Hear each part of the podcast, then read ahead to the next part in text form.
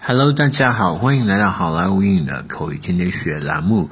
今天是星期二，我们呃如约给大家继续分享今天的句子。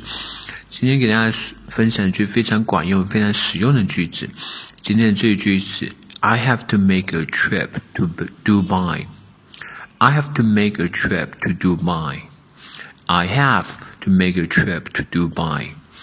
I have to make a trip to Dubai。我得去一趟杜 呃迪拜，啊，迪拜的英文名读成 Dubai，Dubai 啊。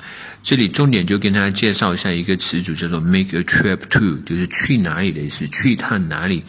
比如说我要去一趟香港啊，I need to make a trip to Hong Kong，I need to make a trip to 呃 New York 啊，我得去趟迪拜，I have to make a trip to Dubai。好，接下来我们来看一个 dialogue。 Sam, the Christmas is coming. How are you going to spend it? Sam，圣诞节就要到了，你打算怎么庆祝啊？I don't really celebrate it.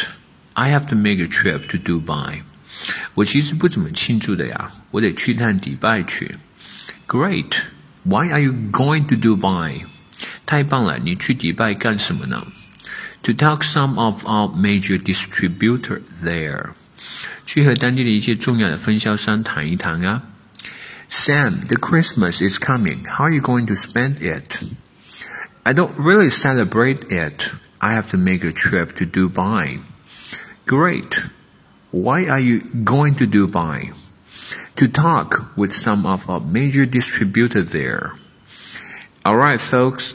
That's so much for today。更多地道英语学习资源，欢迎锁定，欢迎关注微信公众号“好莱坞英语”。我是你们的主播 Vic。呃，今天小编那个去学那个滑板的时候，不小心把那个嘴摔破了，摔了，在这里缝重重的缝了五针，所以今天的那个录音声音不够的大，请大家那个多多见谅，好吧？All right, that's. For today. Thank you very much, and I will see you next time. Bye bye.